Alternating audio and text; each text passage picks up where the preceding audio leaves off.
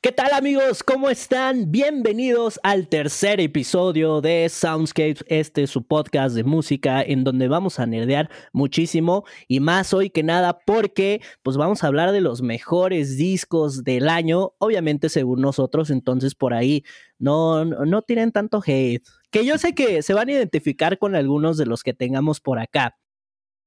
Soundscapes. Eh, como siempre, estoy acompañado de mis amigos Juan, Gio, Rafita. ¿Cómo están, muchachos? ¿Cómo está Rafita? Dinos qué has estado escuchando, cómo esté usted y cómo pasó la Navidad. ¿Cómo la pasé? Bien tranquilo, bien sobrio. Ya sabes, yo soy una persona que no raro. mi, mi cuerpo. Mi cuerpo es un templo del Espíritu Santo. Qué bueno, Rafita, porque aquí este, este Barry White, híjole, y, por Barry White me, me, refiero al buen Gio. Ah, pero está bien, no le hagamos mala fama. Ok, Rafita, ¿y qué has estado escuchando? Cuéntanos. Bien, pues ahorita esta semana he estado topando un poquito de, música industrial. Te voy a poner un, pequeño recuerdo de una banda que se llama Perturbator. Es el proyecto de, música Soundwave, un poquito Dark, Darkwave, Soundwave, de este un productor llamado James Kent, es un productor francés de, música. Y la neta estaba, estaba, bien chido, estuve topando por ahí este, el, el Uncanny Valley, el New Model. Este, estuve también checando que va a ser de estas bandas que van a comenzar a tocar afortunadamente en el 2021, van a tener por esos primeros jigs, con otras bandas como por ejemplo Health. Health es una, banda muy chida de, de, electrónica, bueno, es rock electrónico experimental. Y yo creo que esta dupla nos va a dar una muy buena sorpresa el siguiente año. Ojalá, ojalá se dé la oportunidad de que vengan por acá. O también, si lo llegan a hacer un live, también se vería muy, muy chido, ¿no? La neta, por ahí he topado algunos conciertos en vivo de, de esta banda que traen un performance muy chido en cuanto, en cuanto a escenario, en cuanto a iluminación, este, la magia sonora que pueden hacer un, chico tocando así detrás de su sintetizador y un bataco. O sea, la neta tiene, tiene cosas bastante interesantes. Eh, Perturbator. Es lo que he estado topando ahorita esta semana. Órale, Rafita, tú siempre ahí hablando con mucho romanticismo, ¿eh? Ahí de las banditas que escuchas. Qué bueno, eso me gusta. Creo que al final del día también todos aprendemos y ese es el objetivo de, de, de este programa, muchachos. Pero bueno, tú, Gio, ¿qué has estado escuchando? Cuéntanos. Pues fíjate que, eh, bueno, estuvo bastante variadito, pero lo que realmente sobresalió esta última semana de lo que escuché viene de una chica que vive en las Filipinas, que creo que es de ahí. Wendy Zulka. No, no, estoy seguro. Este, de hecho. Manny Pacquiao, güey. Manny Pacquiao. Bueno, a menos de que ya se identifique como mujer, ¿verdad? Pero. no, este. Que tenía por ahí una conocida, dato curioso, tenía una conocida que nunca se acordaba de, de ese güey y decía Paqui Maniau. el Paqui. Es filipino el vato, ¿no? Es filipino, es correcto. Sí, güey. Así es. Sí, este, pues es una chica que tiene literalmente un nombre impronunciable. Su nombre es una O mayúscula envuelto de tres pares de, paréntesis. A la verga. Cuando ah, estaba pensando, dije, oh, creo que tengo que mencionar a esta chica en, el siguiente episodio porque neta lo que... tengo que, mencionar a esta chica, pero no puedo mencionarlo porque su nombre no se puede pronunciar. ¿Cómo demonios lo pronuncio, no? Y entonces... y yo así de, este, ¿cuál es el protocolo? y busqué en internet. Literalmente, lo primero que dice en su perfil de Instagram dice: no se puede pronunciar. Es impronunciable. la primera regla del club de la pelea es ¿En no serio? del club de la pelea, ¿no? Es literal lo que dice en su, en su perfil de Instagram. ¿En es serio eso decía? Así dice. Entonces, no, pues es como el nombre de Cthulhu. Entonces, esa morra cuando iba comenzando su proyecto decían, güey, ¿cómo se llama tu proyecto? Y esa morra era básicamente de, güey, te vale verga, ¿no? y esa morra así de, oye, ¿tienes nueve lenguas? No, entonces ni lo intentes. sí, es que de hecho, eh, originalmente, cuando inició su carrera, tenía otro nombre, pues, eh, eh, como, como cantante o como artista, pero de repente tuvo como que un cambio, ¿no? Súper gigante en su vida y dijo, a la chingada, empiezo desde cero, se puso ese nombre y digamos, para poder encontrarla en tus búsquedas, se apodó como The Sundrop Garden, que son las el, el jardín de gotas de sol. Entonces, para no tener esos problemas pues con los links y con las búsquedas y demás. Entonces, eh, lo que ella empezó a hacer es que cada luna llena, si no me equivoco, creo que es luna llena, eh, saca una canción nueva. Y entonces, al terminar el año, al terminar los 12 ciclos, digamos, saca un álbum. Que es. Mm. Este, ¿Neta? Ajá. Oye, güey, ¿y sabes qué me intriga demasiado? Que si al mismo tiempo que saca una canción, güey, no sacrifica algo o alguien, güey. a lo mejor, pues mira, estaba metido muy en, la cuestión de las semillas y cosas naturales y demás. Sí, de esos mames. algo por ahí. Oye, y creíamos a lo mejor que en los a lo mejor en los créditos de su álbum, güey, va a decir cuánta gente sacrificó, güey, y ahí los va a poner, güey. Ojalá que sí y, diga. Y, creíamos, y creíamos que nuestros tíos, los de Tool, eran Advance no, hombre. no, esta chica, no, de hecho, este, la chica también es pareja de un productor francés llamado FKJ, FKJ. Ah, ¿cómo no? Rafita sabe, lo hemos mencionado en nuestras discusiones por ahí. Entonces, y es una pinche pareja. O sea, ambos son productores y ella canta un poquito más de lo que produce, pero ambos son productores, él canta un poquito. Eh, y combinados hacen una pinche dinámica tan chingona, tan creativa, o sea, son una fuerza creativa realmente. Y eh, como te digo, cada, cada, cada ciclo lunar, digamos, este, saca una canción nueva que son supuestamente moondrops, gotas de luna, y al terminar el año es un sundrop, que es gota de, de sol. Entonces, este año en septiembre, si no me equivoco, sacó su segundo álbum y es una maldita explosión, o sea, es una experiencia realmente, o sea, la calidad del, trabajo es genial. Si les gustó mi recomendación de, de, ah, lo que fue el, John Hopkins, es, no es lo mismo, pues, no es el mismo género, pero sí en el sentido de que es una experiencia realmente, o sea, tienes una mezcla de RB, tienes un poquito ahí de, de este una electrónica medio pinche raro, pues, este, honestamente no sé ni, ni cómo explicarlo, pero nada más para quienes nos están escuchando y para ustedes, muchachos, busquen I feel, una sola palabra pegados, pues, es I, la, la I, pues, y luego feel. Y feel. pero están la palabra, las dos palabras pegadas y es eh, como el sencillo principal del álbum y es una colaboración entre ella y precisamente su pareja FKJ. Y busquen específicamente el video en YouTube.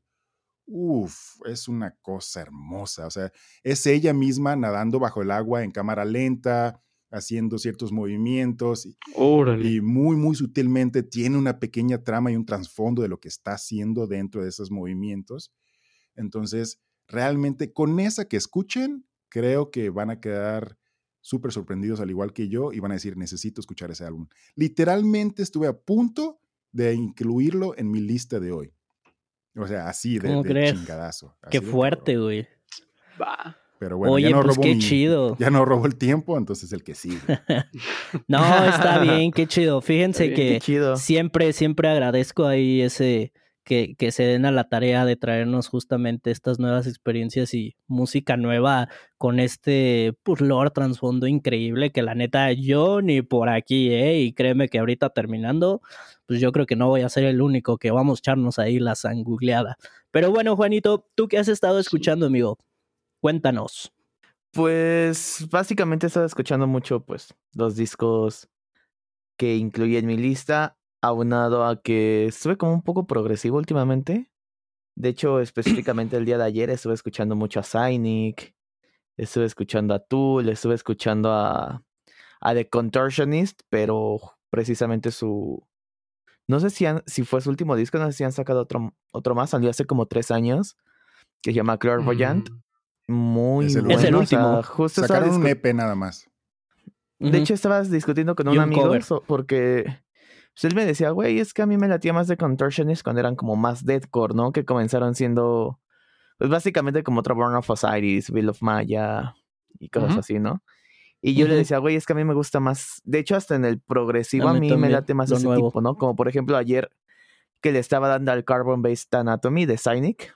Ah, a mí me encanta ese trabajo porque, pues, no, o sea, literal no tiene ni guturales, no tiene ni atasques, es puro prog, ¿no? Y a mí me encanta eso, o sea, como que, y yo le decía, güey, sí, no me late ni que, o sea, que hay, hay guitarras, sí, pero están como más que nada para dar un ambiente que para meter poncho o algo así, ¿no? Y precisamente igual, pues estuve con Intervals, que, que a partir de su disco de, me parece que fue el The Shape of Color, como que se olvidaron de, de lo que traían como gent y como más metalcore. Ya pasa a ser como un rockcito igual progresivo y no muy Se me hace muy de Pliny, de hecho, sus últimos trabajos, ¿no? Mándeme. Se me hace muy Pliny sus últimos trabajos, o sea, como más tirándole a madcore que a lo que hacían un poquito antes, como bien lo refieres. Sí, sí, no, y de hecho, o sea, en las recomendaciones de Insta, pues, ya ven que les pasé una rola que de hecho es muy, muy, bueno, a mí es la que más me gusta de su último disco. Se llama, creo, Live No Stone. Y me encanta el final porque, o sea, pese a que esa canción sí trae como shocks de un poquillo más Giant, o sea, más acercada al metal. Me encanta que el disco no, o sea, la distorsión que usan es muy, muy ligera. Y además se grabó con una, con una guitarra tipo tele con, con pastillas single coils, ¿no? Y te da un tono así súper rico, súper vasto. Cuando la mayoría estamos acostumbrados a que si quieres meter un choc o algo con, sí, un poquito más, te digo, como gent, pues le saturas un buen a la distorsión, metes humbuckers, y obviamente no es una Telecaster, ¿no? Entonces, no sé, buenísimo Aaron the Intervals. Les recomiendo que escuchen su último disco. Les recomiendo que escuchen el Carbon Based Anatomy. Neta, háganse un favor y escúchenlo de Cynic. Por favor, es buenísimo. Y de hecho, mucha gente lo odió, ¿no? Porque muchos decían cuando salió, es del 2014, me parece. No, que... es. ah, no. Ah. no sé qué año es, pero según yo sí. Es entre el 2012 o 2012 y, ajá. Algo así. Mucha gente estaba de, güey, es que ya está super pop Cynic, ¿no? Y yo así de, güey, es que está buenísimo. O sea, neta, si super pop o no, no me importa. O sea, escúchenlo, neta. Sigue estando bueno. Corrijo. Ese, ese disco, corrijo, salió el 11-11-11. El 11 de noviembre de 2011. ¿A poco? el Carbon Base Anatomy, sí, neta. Búscalo. No, Salió el 11-11-11. Ya me acordé. Qué locución. Y sí, la neta es un disco que o sea, sí, sí tiene, sí tiene su lado prog, pero la neta tiene un lado ambient muy, muy chido. De hecho, es, no puedo decir, es un, es un álbum, digamos, entre prog, ambiental y un poquito de world. O sea, trae, toda, una amalgama muy chida de, de, de, sonidos. Pero sí, la neta es toda una obra de arte ese disco. Eso sí. Y por ejemplo, ahorita que mencionabas este, The Contortionist, ah, yo te una recomendación tanto para Juanito como para los que nos escuchan. Ah, hay una banda que, digamos, puede caer en el intermedio entre lo que hacía The Contortions en un principio, digamos, la cuestión agresiva, y la cuestión tranquila. Hay, hay, una banda de Bélgica que se llama Atmospheres. No sé si la has topado. Mm, no. Atmosferes o Atmospheres. Está bueno. Eh, tienen dos discos. Un disco que se llama The Departure y otro disco que se llama Atmospheres. Uno se llama The Departure y otro se llama Reach. La neta son dos álbumes bien chingones. Y este, ahí está una, hay una pequeña interconexión en el, vocalista de The Atmospheres, por ahí en algún momento se llegó a coberear una canción de Reimagine de The Contortionist y la neta es que sonaba bien padre. No es un cover vocal y no manches, están casi casi en el mismo rango y tienen unas propuestas muy interesantes de, este, de sonido, eh, por si las, si las quieren topar. Neta, sí, están bien chidos. No, órale, súper bien. Vamos a ponernos prog. Vamos a ponernos prog. Dani, ¿qué has estado escuchando, Sauro? Pues fíjense que, que, por cierto, la semana pasada se me olvidó ahí Mape sí, para te mí. mamaste. O sea, Está, es que no estaba bien dormir, entrado, güey. Porque me quedé con la duda, güey. no, es que estaba bien entrado, estaba en mi papel ahí preguntando. Se me fue, se me fue, fue la onda, pero bueno, eh, el día de hoy lo vamos a, a remediar un poquito. Fíjense que pues justamente desde la semana anterior y esta, eh, estuve escuchando a un dude, es un DJ, supongo que, que, se le puede llamar así, no sé, este, que se hace llamar, o bueno, más bien su, su banda se hace llamar Come Truth. que pues básicamente es ahí como un juego de palabras de Tom Cruise. Y está súper chistoso porque tú los conoces, Rafita. Sí, sí los ubico. está súper chistoso porque es un dude que juega mucho con los sintetizadores y pues con otras cositas ahí bien electrónicas y tiene esta onda sine wave no, pero súper ochentera. O sea, es como Sine Wave, medio New Wave, pero sí, sí. Híjole, es que es una amalgama de todos esos géneros, hasta Vaporwave y cositas así. Pero siempre. Todos los waves que has escuchado, ahí los tiene el el Tom Cruise, digo, el Tom Cruise. In Waves, como te Oye, gran rol, a mí no me gusta tanto, y me van a sacrificar, no me gusta tanto Trevium, pero In Waves, rolota. Pero sí, básicamente, pues este dude, os he escuchado el Galactic Melt, y de ahí pues empecé a ver qué otros trabajos tiene. Este, y, era lo que iba a mencionar, que también tiene como mucho esta temática media galáctica y cositas así, todos sus discos tiran por esa línea.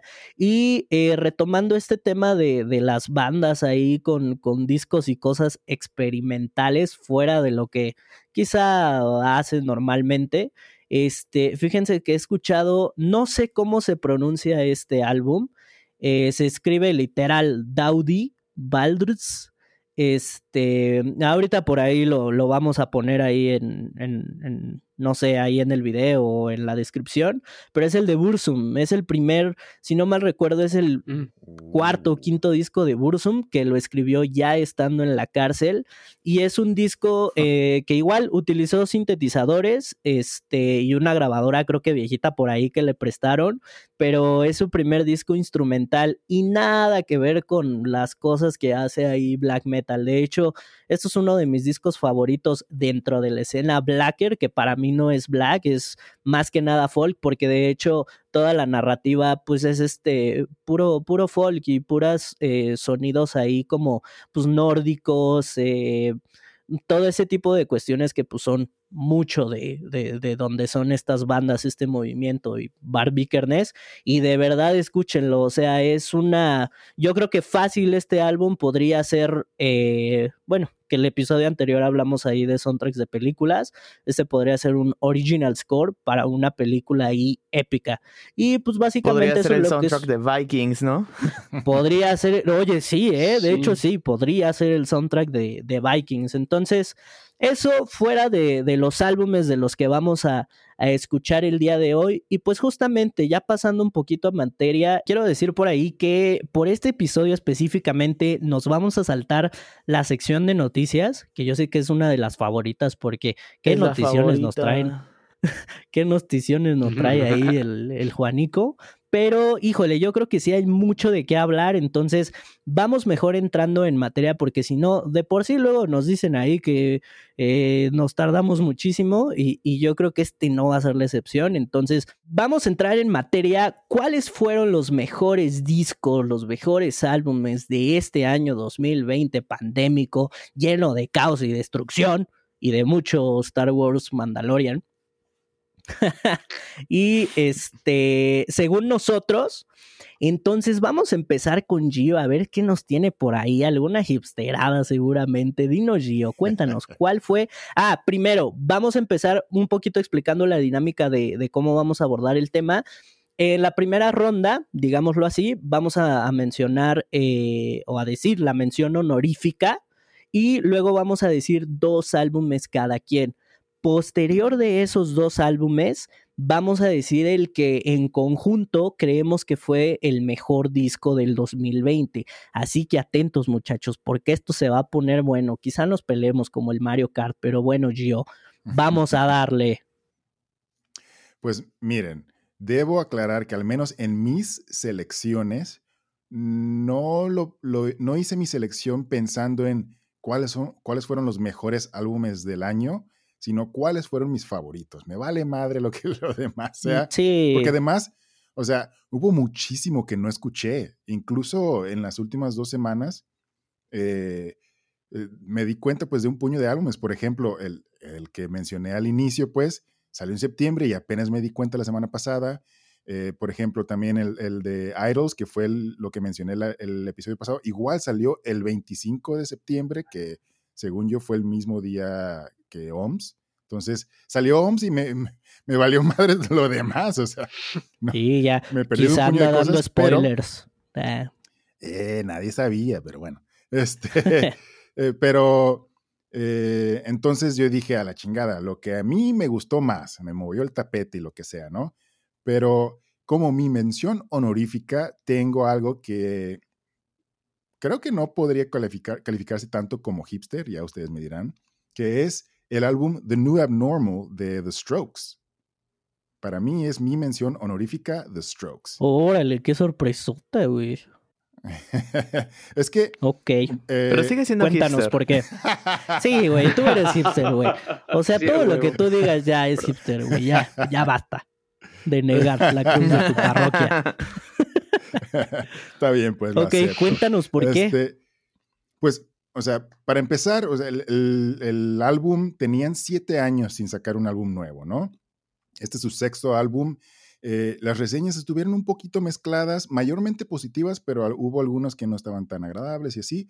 Para mí, honestamente, fue un, eh, para tomar la frase que utilizó en el episodio pasado Juanito, un vaso de agua fresca para mí. O sea, de lo que había escuchado en lo que iba del año cuando salió ese álbum de, The Strokes, honestamente me encantó de principio a fin. O sea, hay varias canciones muy, muy buenas. Se nota la madurez, tanto musicalmente como hasta en la voz de Julián. Se escucha un poquito mejor, ¿no? Y tiene por ahí pequeños easter eggs interesantes, como por ejemplo, para no adentrarme demasiado, eh, estaba leyendo que hay, hay como dos referencias específicas a canciones de los ochentas. Por ejemplo, la canción de, de Bad Decisions tiene una referencia literal, nota por nota, de una canción de Billy Idol que se llama Dancing with Myself.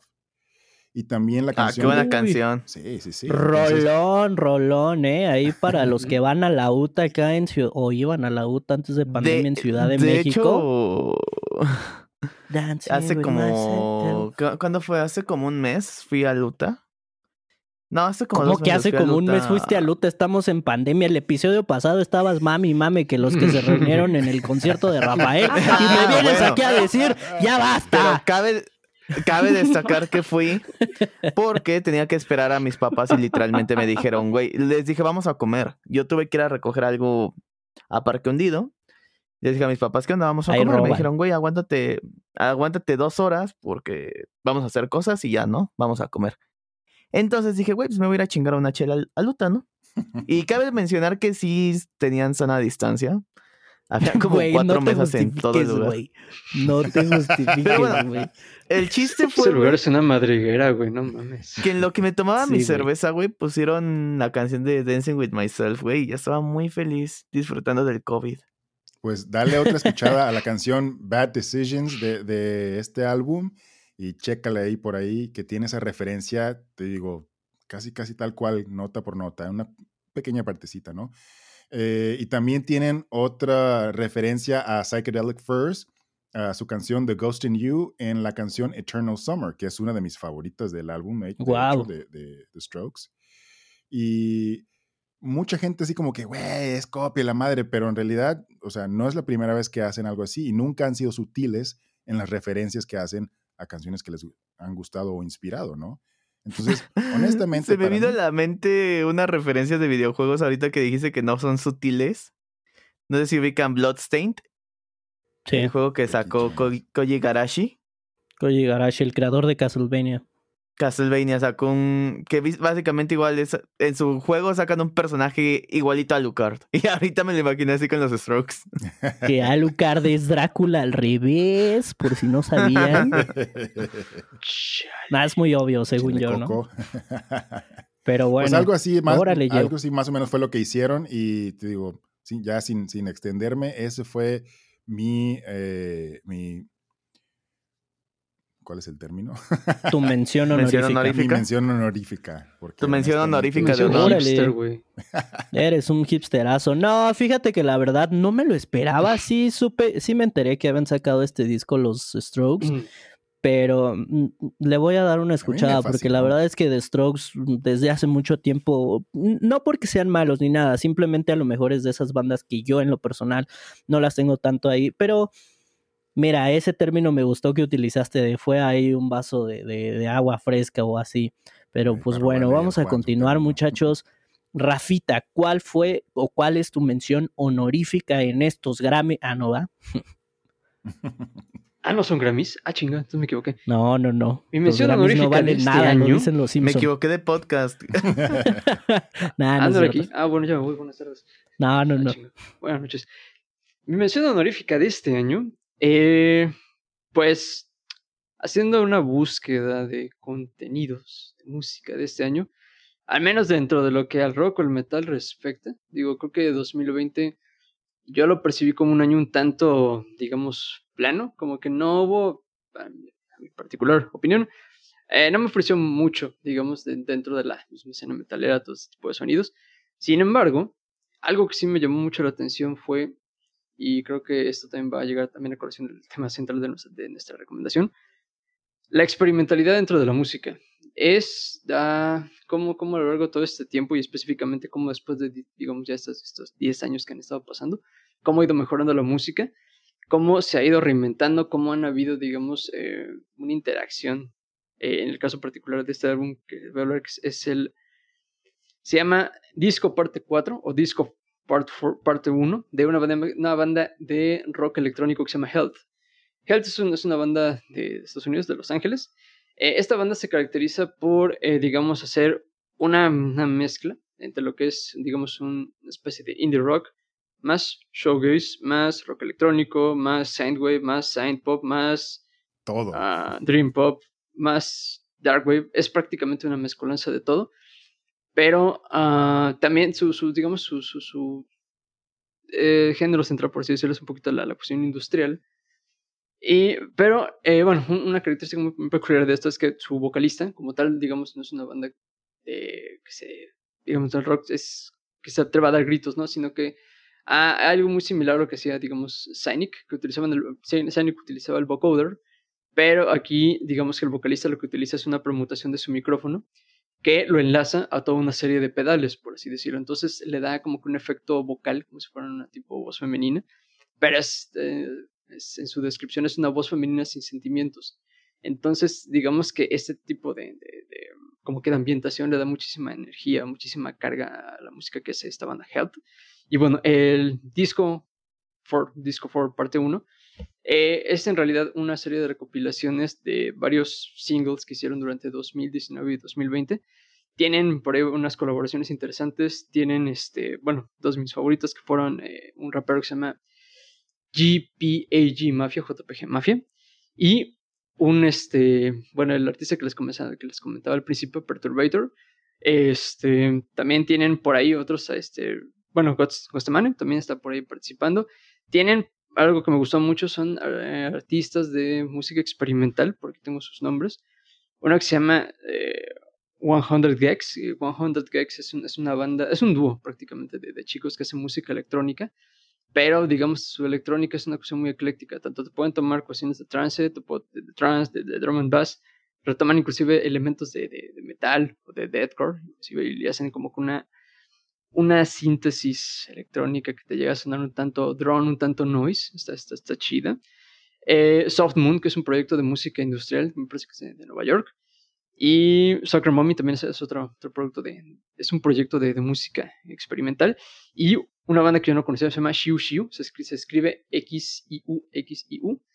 Y estos chicos tienen la, la peculiaridad, Shiu Shiu, exactamente, hacen, tienen la peculiaridad de que ellos hacen, es una música folk experimental indigenista. De hecho, en esta, en esta canción. Y vegetariano. No el nombre de la canción. casi que hipster soy yo, ¿eh?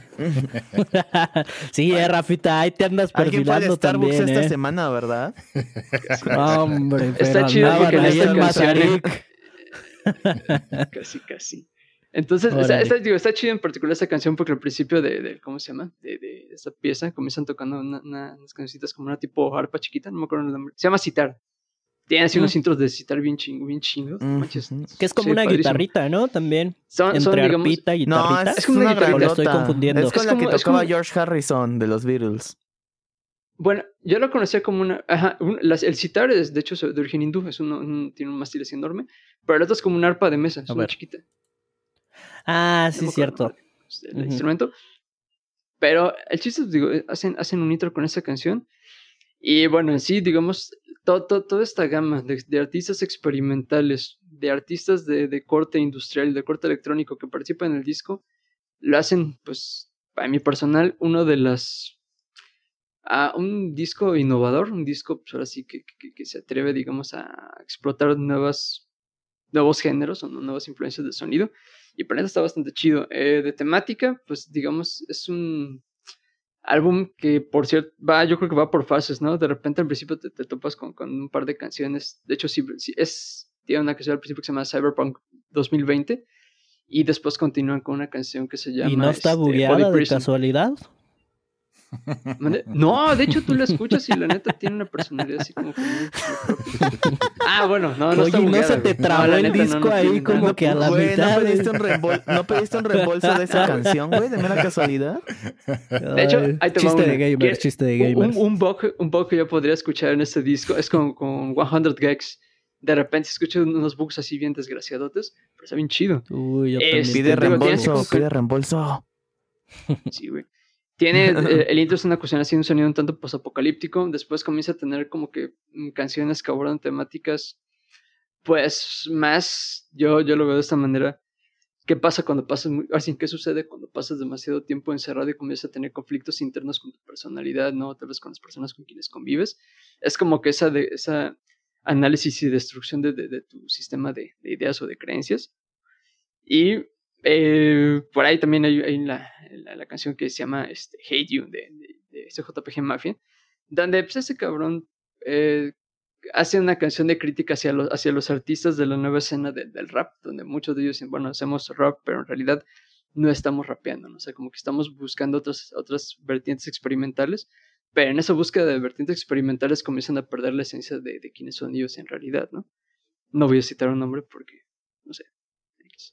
Ese cabrón le tira mucha caca a Drake, porque ese güey dice, ah, es un pinche rapero, pero que nunca, de toda, toda la composición musical que ha hecho, él, él simplemente se dedica a replicar o a retomar las influencias de rap de, de otros artistas, ¿no? Pero él en general... no Maybe, como pero lo hace muy bien. Tal Ah, vez, pero es muy chido. Drake digo, es, es- es uno Sí. de, de mis, mis favoritos, la neta. Y pues, sí, digamos que esa sería mi mención honorífica de este álbum. El- órale. repito el nombre, se llama Disco, Disco 4, parte 1 de Health. Órale, Muy muy, bien, muy muy bien. enriquecedora ahí tu mención honorífica, ¿eh? Como siempre, estos dos hipsterazos y ya basta. Ah, no es cierto. Es coto, es coto. No, no crean que nos peleamos. Fuera del aire sí poquito, pero nada, no es cierto. Este, pero bueno, Juanito. Juanito, cuéntanos cuál es tu mención Ah, honorífica y Fíjate, por algo qué. muy cagado que me ha pasado. O sea, estuvo rarísimo, ¿no? Porque yo creo que como yo sí me lo he pasado encerrado la mayor parte de este año, de hecho desde marzo, Excepto cuando fue a ese Es- lugar. excepto cuando fui a Luta y, y creo que ya. Y cuando vi a Daniel hace como un mes. Casi Ah, no, es verdad. No, la verdad sí no, como, no me viste, no me viste. Ándale, ya te descubrieron también cierto. como me lo he pasado encerrado la gran parte del año. eh, y cuando empecé así como que a pensar a ver, pues, qué discos nuevos salieron este año, me pasó algo muy cagado. Y yo creyendo, por ejemplo, iba a poner dentro de esta mención honorífica que no se pudo porque no salió este año, pero yo pensaba que sí porque como que perdí muy cañón la, la noción del tiempo. Entonces yo pensaba que el disco de Possessed que sacaron el año pasado había salido este año. Y yo soy como de verga, ¿no, güey? Y pensaba que justamente mi mención honorífica había salido el año pasado, cuando no. Y bueno, ya para no hacer tan, tan largo esto, la mención honorífica que yo, que yo escogí fue el disco de What the Dead Men Say de Trivium. Este, la verdad, a mí me gustó bastante. Yo te juro que pensé que había salido el año pasado. y ya cuando empecé a buscar dije, ah, no mames, sí salió este año, ¿no? Entonces, queda. La verdad a mí sí me gusta mucho Trivium, pero a partir de Shogun yo dejé como de seguirlos tanto, ¿no? Porque en, Waves era muy, muy buen disco, pero la neta, ay, no sé, me queda de ver respecto a Shogun, The Crusade y Ascendancy, ¿no? Que era el anterior, que sí era muy, muy cabrón. Y después sacaron el disco ese de As Vengeance Falls, creo que se llama. Que no me gustó tampoco para nada. Después sacaron, creo que el siguiente disco, Silence in the Snow, donde ni siquiera hay guturales y me. También la neta no me pop gustó. ese disco. Eh, ah, me acuerdo que cuando. porque ahí sí no dices nada. no, pues es que, es que hay bandas, yo creo, ¿no? O sea, hay bandas de las cuales, por ejemplo, Bring Me the Horizon, ya me agradaría más que sacaran más pop a que sacaran otro Pray for Players, ¿no? La verdad. Pero hay bandas de las cuales esperas otra cosa, ¿no? Por ejemplo, en este caso, para mi Trivium, pues no esperaba eso. Entonces yo me acuerdo que cuando iba en la universidad salió, de hecho era el año que salí, 2017 me parece, salió el disco de The Sin and the Sentence. Y la verdad me pareció muy bueno, o sea, regresaban como a otra vez, como a tener el metalcore medio melódico que traían antes, pero agregaban nuevos elementos de progre, ya de metal más moderno, ¿no? Por así decirlo. Sí, ese disquito está muy chido. Ese disco me gustó bastante. E hizo que yo esperara lo nuevo de Trivium pues, con cierta ansia, ¿no? Y pues, Tenías expectativas un poquito altas, ¿no? Sí, claro, y de hecho no tenía una expectativa de Trivium desde que no iba a salir Shogun, ¿no? Y ese disco es de 2008. Y ya que lo escuché, la verdad me, me pareció bastante bueno, me pareció de hecho mejor que The Sin and the Sentence. O sea, hay canciones que manejan lo que traía Trivium antes, o sea, y no antes te estoy hablando de Shogun ni nada, sino en su primer disco, Denver to Inferno, o sea, me llegaron reminiscencias de eso, con riffs mucho más elaborados, con breakdowns, ya que juegan con lo progresivo y con lo melódico que traían también en Shogun, entonces me pareció un excelente disco, la verdad, este, por ahí también vi que sacó este Matt Heafy con Jared Dines, un disco que creo que ah, le pusieron algo de OnlyFans. Son compas, güey. Sí. Sí, sí, este, la verdad lo escuché y me gustó bastante, ¿eh? pero esperaba ver a lo mejor un poquito más de, de Trivium ahí, que se lo, pero no, o sea, creo que también es un punto muy positivo el que no se haya llevado Matt Heafy con, con Jared Dines su, como tanto de Trivium, ¿no? Pero sí. discaso, escúchenlo si no lo han escuchado. Sí, sí, sí. Y además Jared Dines igual hace cosas ahí súper increíbles. Y si no lo conocen, váyanlo a seguir ahí en su canal. Hace cosas muy cagadas, pero también muy, muy serias. Igual ahí su temporada que estuvo de support eh, guitar en, con los Breaking Benjamin, súper bien. Eh. Ese güey es, es, la hostia. Yo soy muy fan. Es muy bueno. Sí, muy, muy Es muy bueno el güey y sus recopilaciones Yen de que hace cada año. Apenas, ¿no? Creo que ah, sí, supongo que ya está por sacar el su Yen 2020 COVID Cisco. No, ya lo sacó. Según yo ya lo sacó. ¿Ya lo sacó? No lo he visto. Sí. A ver, ahorita lo buscamos. Sí, ahorita, lo, buscamos. Pero bueno. Pero pues sí, chicos, ese fue mi, mi mención honorífica, la verdad, discaso. What did, what did Dead Men Say? Órale, muy bien, pues ahí para los fans del Trivium, que hay muchos. Es buena banda, muy buena banda. Buenísima. Sí. Pero bueno, muchachos, pues yo, eh, fíjense que mi mención honorífica, híjole, me costó mucho, ¿eh? Creo que a diferencia de ustedes, yo sí tenía por ahí mis cinco discos favoritos muy, muy claros. Este, porque pues los estuve escuchando durante eh, justamente, ¿no? El transcurso del año y sobre todo en estos últimos meses. Entonces, sí los tenía claros desde el principio. En mi caso, de hecho, creo que más bien me costó mucho saber, mm, pues, cómo decirlo de alguna manera, ponerlos en qué lugar o qué importancia darles. Eh, pero bueno, eh, mi mención honorífica es para el último disco de Good Tiger. Que Good Tiger, para quienes no los conozcan, e, este disco se llama Rising a Doomsday Cult. Eh, para quien no conozca Good Tiger y si les gusta el gen o toda esta música ahí progre y demás, es, pues digamos que de hecho es una super band porque está liderada por un dude que se llama Elliot Coleman que es ahí un cantante con un rango súper, súper padre y de hecho estuvo como vocalista un ratito, ahí no me dejarás mentir Rafa, este, con, con Tesseract. Exactamente, y creo que también tiene por ahí otra banda mm, que no me acuerdo cómo se llama, este, pero eh, reunió eh, a, a, eh, exmiembros de mm, de Faceless y de Safety Fire, también dos bandotas, no sé de Safety Fire, ya por ahí les perdí la vista, pero es una gran, gran banda también. Y de Faceless, pues, ¿qué les digo? Y de Faceless a cada rato se desintegran, güey. De Faceless, pues, ni tiene ahí miembros fijos, ¿no? Básicamente, bueno, sí, pero es que es muy mamón el Michael Keenan, ¿no?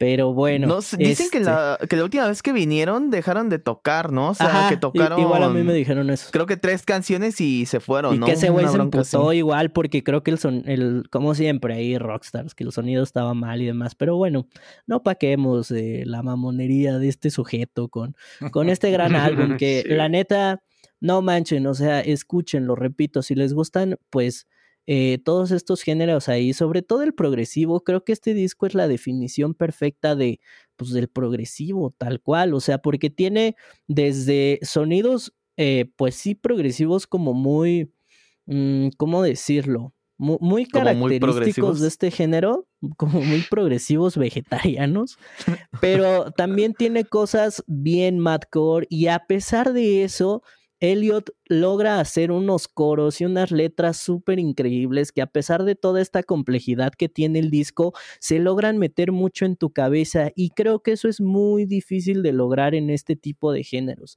Además, el arte, o sea, bueno, el cover art a mí me gusta mucho, es muy sencillo, pero a la vez te dice mucho y mucho de las letras que están plasmadas en este disco.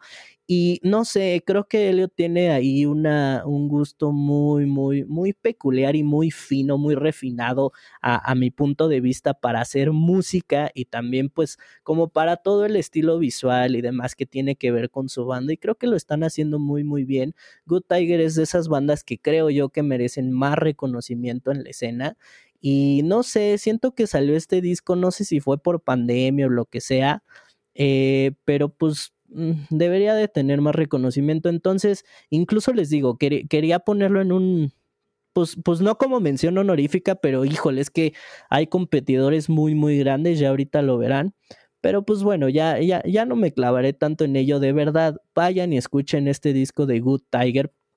Por ahí se los vamos a estar eh, poniendo, pero vuelvo a lo mismo, o sea, creo que merece esta banda más reconocimiento del que ya de por sí tiene, pero no, es una increíble banda. Pero pues bueno, esa fue mi mención honorífica. Y ahora sí, muchachos, vámonos con la carnita de esto. Nuestros discos ya en forma. Vámonos con lo buenazo.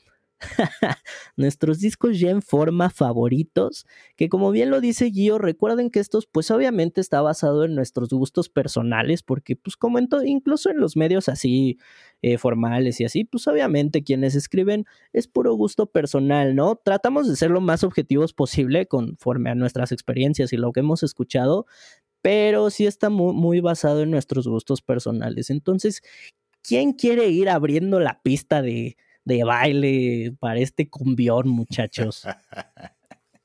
Yo lo podría hacer, pero no sé, le, cedo, ya hablé mucho yo. Ah. Pues si quieren, seguimos la misma, el mismo orden, perdón. El mismo orden.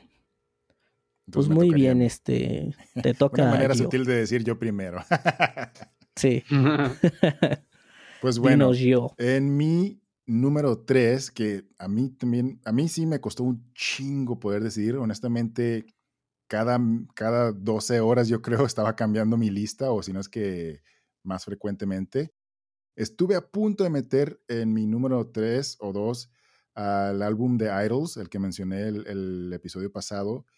Eh, y, y, de verdad estuve a nada, lo, lo tuve ahí mucho tiempo, pero dije, ya sé, mejor le voy a dar espacio a otro más porque este ya lo mencioné el episodio pasado, entonces mejor hay que darle un poquito de más tiempo a, otro álbum. Y curiosamente, mi álbum número 3, ya lo había mencionado antes, que es el álbum de Caliuchis, Sin Miedo del Amor y otros demonios. Para quienes no saben, eh, si, si o más bien para los que tuvieron el privilegio de escuchar o ver nuestro episodio piloto, que por ahí está en, la dark web solamente. Quizá algún día lo saquemos. Está en la deep web. Quizá no. tal vez, tal vez. Eh, Tienen que acceder a ese video. Ahí viene el OnlyFans de Daniel. ¿Qué? Por ahí búsquenlo, un momento. Entonces fue mi recomendación de ese, de ese piloto y, aprovecho también pues para no extenderme demasiado, pero honestamente, por más que le busqué vueltas, dije, lo tengo que poner en mi lista. Eh, es buenísimo, realmente, eh, así de rapidito, pues las influencias de, música caribeña, pues para quienes no la conocen, ella es estadounidense, pero de raíces colombianas. Y notas toda esta diferente, eh, todas estas texturas, por así decirlo, de, la música caribeña, pues, de la música colombiana, influencias eh, cubanas, con un poquito ahí de, salsa y, todos estos ritmos, incluso también reggaetón, porque no, pues también es de esa región. Y también notas eh, influencias de su, de su este, parte de, estadounidense, ¿no? Por ahí un poquito de jazz y funk y cosas RB también sutiles que ah, en su disco anterior ah, era más RB y en esto lo ves realmente florecer, o sea, con todas las diferentes cosas que hace y que curiosamente la primera canción que conocí de ella fue Que te pedí, que mencioné pues que había sido por la historia de una amiga y eh, es, es, realmente buenísima. En, la, en, en, las siguientes como dos semanas vi una historia de la hermana de esa misma amiga con esa canción, pero con alguien más, es mucho más vieja y me di cuenta que es un cover, que la canción es vaya, vaya. De, de, una cubana súper popular en, en, en, lo suyo, pues, eh, que se llama La Lupe. Y yo sí de que, bueno, mames, no sabía que, que era un cover, ¿no? con razón, o sea, se, nota la superinfluencia, entonces resulta que es un cover y, y, se me hizo también curioso que me di cuenta primero por una de una amiga y después por la hermana de esa misma amiga que puso la misma rola, pero la versión original. Entonces, por ahí también tiene un cover de, de un grupo que se llama Los Zafiros de los 60 entonces, que es con la que abre, que se llama La Luna Enamorada. Entonces, realmente no puedo recomendarlo más, o sea, vale muchísimo la pena. Y por eso dije, lo tengo que poner en mi lista. Y ese es mi número 3. Órale, qué chido. Sí, Cali Uchis. De hecho, creo que desde que nos lo comentaste en ese episodio piloto, muchos nos volvimos fans. Yo y por ahí justo una amiga Susi que le mando muchos saludos, también me preguntó ahí, pero me dijo, oye, casi me pone una pistola de cómo se escribe la que recomendó tu amigo y así, porque pues, le interesó mucho cómo lo escribiste y ya después igual me dijo que sí, está súper bien. Está súper increíble esta, esta morra y es un gran, gran disco, creo yo. Pero bueno, y Rafi, creo que serías tú, ¿no, Rafita? Ya me perdí ahí. Date grasa, Rafa. Sí, es efectivamente. Dinos. Eh, sí, mi segundo álbum, bueno, mi segunda recomendación especial. Eh, continuando con esta dinámica de la música experimental o del rock experimental, por ahí topé a una banda que en algún momento he platicado con ustedes, se llama Obsidian Kingdom sacaron por ahí un álbum que se llama Mid Machine. Eh, Obsidian Kingdom, bueno, si no, no lo han topado, creo que Juanito sí, sí la conoce. Es una, es una banda que ellos mismos, ellos no clasifican, o sea, bueno, hacemos, hacemos prog metal, por así decirlo, pero la clasificación de su música es muy cambiante. O sea, digamos, ellos dicen, es que nosotros hacemos música, pero no le ponemos como que un género en particular a lo que estamos haciendo, ¿no? Entonces, te puedes encontrar en, sus inicios comenzaban tocando este, black metal, después compusieron, bueno, evolucionaron un poquito a, un tanto progresivo black metal, le comenzaron a meter cuestiones industriales, cuestiones electrónicas, y bueno, eh, vegetarianas. Vegetarianos también, veganos, hipsterosas. Fíjate que Obsidian Kingdom sí podría entrar en ese, en ese cajoncito del metal hipster, sin pedos. Sí podría entrar ahí. Eh, bueno, ellos habían sacado el disco que se llama Mantis, fue en 2012, después sacaron A Year With No Summer en 2016, y ahorita en 2020 sacaron un disco que se llama Mid Machine. Eh, Mid Machine es, ah, como ellos lo definen, es un viaje sonoro. Eh, es como si ahora sí te metieran una máquina trituradora de carne, donde... Pero como si te metieras un ajo, güey, un pedo así. Ah, como si te metieras un ácido. entonces,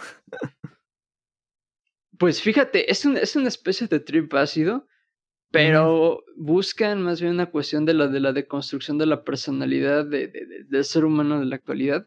O sea, de qué manera ya te escuchaste bien, profesor de la UNAM de filosofía. es que, neta, si tú.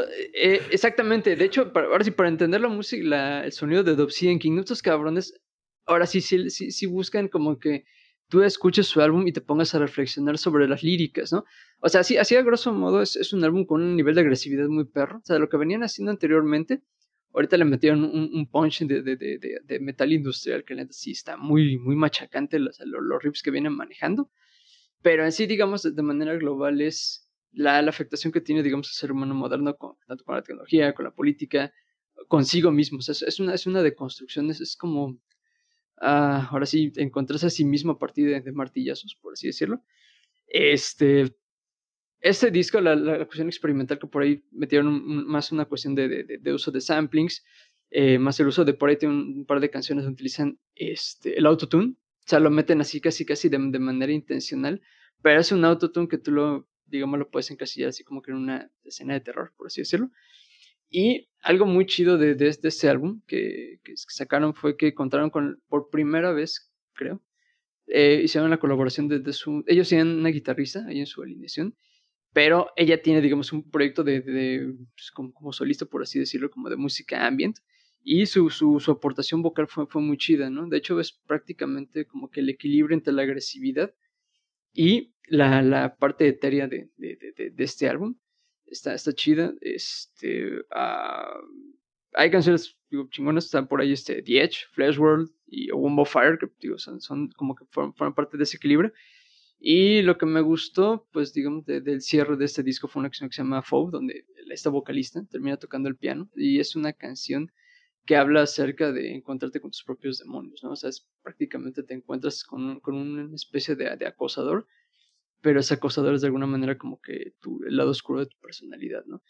Y Órale. Este, está locochón. Pues sí, está, está, muy loco. ¿eh? Está muy alta tensión. sí, y de hecho, o sea, estoy tratando así como que de idear con qué lo, con qué lo podemos linkear o con algún, alguna influencia, algún sonido de una banda que, que se haya hecho puedes tener influencias del sonido que hace Ulver, que de hecho Ulver es una influencia muy fuerte en esta banda, y también puedes tener un poquito de lo que hacía Shining por en el Black Jazz. Hay como que un punto medio entre eso. Shining Noruega, ¿no? no, no ubican Sí, Shining de, Noruega y, este, y Ulver también son de Noruega. Este, están como que en, este, digamos, este cajoncito, pero no sé, tendrían que toparlo para, para que le echen ojo. Pero sí me gustó mucho, te digo, por, el nivel experimental que, que trae este, este, disco. Sí, se lo voy a dejar por ahí el, enlace para que le echen una escuchada. Sí, por favor. Porfi. Plugs. Pues Muy bien, Rafiki. Juanito, dinos. Vas tú. Eres el pues rival más débil. Técnicamente mi tercer lugar fue Creo que se está trabando un mucho, Juanito, anda de sub-zero. Puto discazo, putísimo discazo. Además nos quiere presumir su melena. Quizás solamente nos quiere presumir su este melena, es correcto. Maybe. No, un putísimo discazo, este, el Palimpsest de Protest the Hero. De hecho, yo, yo tenía en mente también por ahí meterlo, pero como por ahí me, me habías spoilereado que lo ibas a poner, dije, bueno, vamos a darle lugar a, Good Tiger, pero cuéntanos, ¿por qué lo pusiste? Cuéntanos un poquito de Protest the Hero, porque también creo que es una banda que, que merece ahí. Merece una mención. Es que la neta, Protest the Hero eh, se me hace una banda muy, muy completa, ¿no? O sea, aparte juega con demasiados géneros. Siempre ha sido lo que me ha gustado, o sea. Y aparte tienen como dos etapas como medio, ahora sí, medio diferenciadas, ¿no? El tal cual, cuando eran como más igual metalcore, madcore, yo los veía como la versión eh, más, no sé, a lo mejor bonita, por así decirlo, de Architects, ¿no? Porque Architects siempre lo. Yo sentía que eran como un mathcore, pero muy tipo de Dillinger Escape Plan, ¿no? O sea, muy tirado en sus principios al noisecore y, o sea, más pesado, por así decirlo. Y Protest the Hero se me hacía como la otra como la otra cara de esa moneda, ¿no? Como o sea, sí sigue siendo mathcore y eso, pero se me hacía como un Dance Gavin Dance, pero con metalcore, ¿no? Ok, ok. Y a partir, me parece que de su disco Volition, Volition, algo así se llama. Volition, el del guajolote con un ah, ojo de la ¿no? esa, es, se empieza a notar demasiado la influencia que traen de power metal. O sea, de hecho ya muchos lo consideran que es una banda de powercore, ¿no? Y a mí me gusta mucho porque no soy tan no soy tan fan del power metal, pero justamente no me gusta porque llega a ser muy heroico el power metal, ¿no? Y Protest the Hero me da como esa dosis de sí, de estar de heroico y de... Y todavía breakdowns, este, progresivo, ¿no? Entonces cuando, cuando escuché ese disco, el Palimpsest, me quedé así de, güey, no mames, discasto, ¿no? O sea, me encantó todo lo que manejaron. Y empecé a notar, por ejemplo, mi canción favorita fue con la que abren, de hecho, que se llama Mother Migrant Mother, perdón. Que habla sobre un vato que se va, pues, de Europa a navegar hacia California. Y esa canción justamente marca esos elementos, o sea, marca el, o sea, la combinación del power metal con breakdowns, con metalcore, con progresivo. O sea, es una amalgama muy buena de elementos. Y aparte lo que noté dándole esta escuchada a ese disco fue, no sé si conocen una banda de death progresivo que se llama Atheist. El ateo. Ah, no. ah, sí, atheist, atheist, sí, sí. Atheist. Atheist. Este, sí, atheist. Noté demasiada influencia de ellos en este disco de de Protest the Hero, o sea, esas partes como yaceras súper progresivas ah, que maneja mucho en, sí. Eh, por ejemplo, en Piece of Time de Atheist, este, se nota mucho esa influencia yacera y, y ese tipo de riffs los tiene mucho Protest the Hero. Entonces, la verdad no puedo dejar de recomendar este disco. Creo que tenían igual ya un ratillo sin sacar disco. Protest the Hero creo que desde 2016, algo así. Sí, pues, creo que fue cuando sacaron el Pacific Mid. Sí, correcto. Y no, es un discazo, la verdad, este. Sí. Por favor, escúchenlo, Bebesauros. Sí, de hecho, por favor, escúchenlo. También, también justo creo que es de esas bandas que creo yo que merecen más reconocimiento y como bien lo dijo ahí Juanito, está increíble. O sea, yo, híjole, yo, e, está, está chistoso lo que comentabas de las analogías, los géneros y, demás, del Power Core, no lo había escuchado, pero creo que Protest de Hero se hizo de un sonido muy propio, ¿eh? Sí, sí entiendo esta referencia un poquito al Power. Protest por los coros, ¿no? más que nada, sobre todo desde Volition se, se, escuchaba un poquito así, pero escúchenlos porque para mí creo que, mm, no sé, no hay punto de referencia a lo que es hoy en día Protest de Hero. Como bien lo decía Juanito, ahí en sus primeros discos sí eran un poquito más core, tirándole igual a tintes progresivos y cositas así, noisecore y cosas así, pero hoy en día Protest de Hero tiene un sonido muy propio, muy increíble y también hacen las cosas ahí muy bien, con muy buen gusto. Pero pues bueno, creo que ya me toca, ¿verdad? Ya pasamos la ronda. Perdón, eh, lo medio, medio disperso. Pero pues bueno, vamos empezando con mm, mi primer disco. Pues ya vamos entrando ahí en la carnita. Este, el After Hours de The Weeknd. Creo que desde que pusimos este tema lo tenía más que claro. Dije, After Hours de The Weeknd tiene que estar. Es uno de los lanzamientos más importantes. Primero por todo el mame que se creó. Segundo porque Blinding Light le escucha hasta tu tía ahí mientras hace el quehacer. Sí, y, y, la neta, súper bien, ¿eh? Fíjense que es raro porque no me ha cansado Blinding Lights. O sea, de tantas veces que le he escuchado tanto yo como luego en la calle, luego en el micro y así, no me ha cansado la fucking rola. Y eso es bien difícil. No sé si a lo mejor a ustedes les ha pasado, pero eso creo que es muy, muy difícil. Este, no cualquiera. De, no cualquiera. O sea, y, y, aparte, digo, escuchen, creo que no me acuerdo cuál fue el primer sencillo, si este Ay, se me fue ahorita el nombre de esta canción, pero bueno, ahorita lo, lo vamos. Eh, Heartless, ¿no? Ajá. Este, mm, no me acuerdo cuál salió primero, pero los dos increíbles y se hizo un mame, pero cabroncísimo.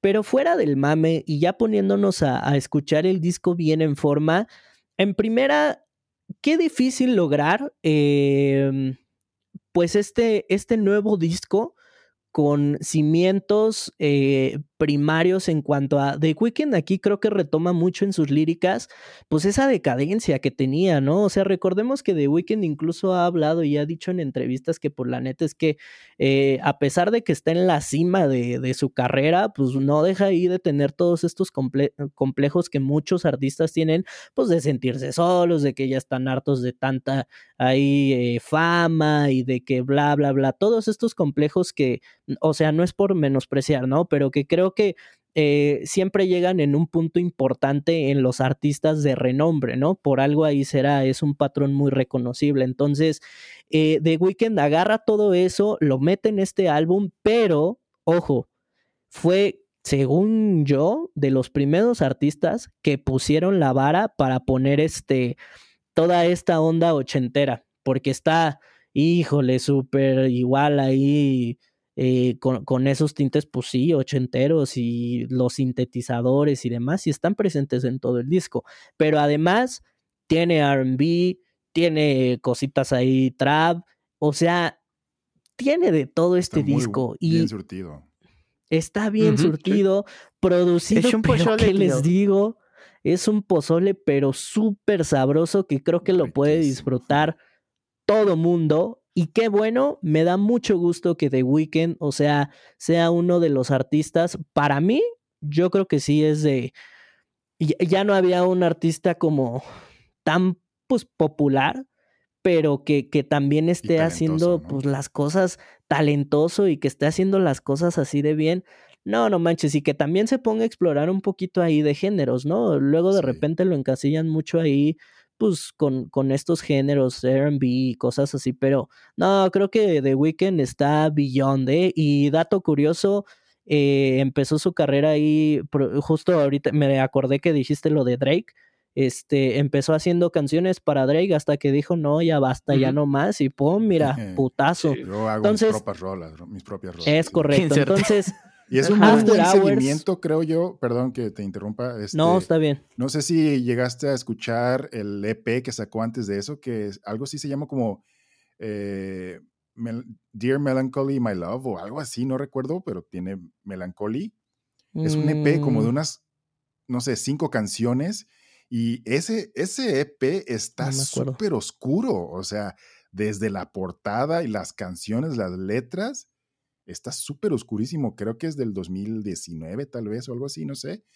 Y creo que este álbum es la perfecta evolución y continuación a ese EP. O sea, haz de cuenta que le, le, bajó dos rayitas al oscuro y le puso esa cuestión e, este, más saborcito, pues, más, más sazón. Y es, está a mí me pareció perfecto, pues, esa continuación. ¿Sabes a qué me imagino? súper recomiendo ese EP. ¿Sabes a qué me imagino este disco cuando lo escucho y lo veo con todo el concepto que salió? No sé por qué, a Grand Theft Auto este, Vice City, porque justamente es como ese pedo de drogas y oscuridad y cosas así bien humanas. Y la ambientación. Pero con esta onda así súper cool, ¿no? Y súper buena onda. No, definitivamente The Weekend After Hours tenía que estar aquí. Y pues bueno, vamos a darle vuelta a la rueda con Gio, de nueva cuenta. Dinos. Ay, con la chingada, otra vez yo. otra vez. Pues, mi número dos, mi álbum siguiente me siento medio poser, la verdad, por esta selección, pero la verdad no, no, no pude evitar pues ponerlo en este lugar. Y es que, para empezar, bueno, el álbum salió el 27 de noviembre, yo apenas me di cuenta hace, no sé, un par de semanas, los, o, mejor dicho, hace un par de semanas o menos tal vez, me puse a escucharlo completo, pues. Pero eh, este álbum es el, Sleepless de Palm Reader. Y me siento poser porque pues apenas hace poco lo empecé a escuchar y honestamente conozco muy poco de la banda, pues. pero cuando lo empecé a escuchar ya completo el álbum, de principio a fin fue igual, de esos que me fascinó y sobre todo lo que me hizo sentir, pues, porque estaba mencionando Juan hace ratito su gusto por estas bandas que, que eh, sí tienen algo de pesado, pero hacen esa mezcla de, de guturales con, con, vocalizaciones limpias, pues.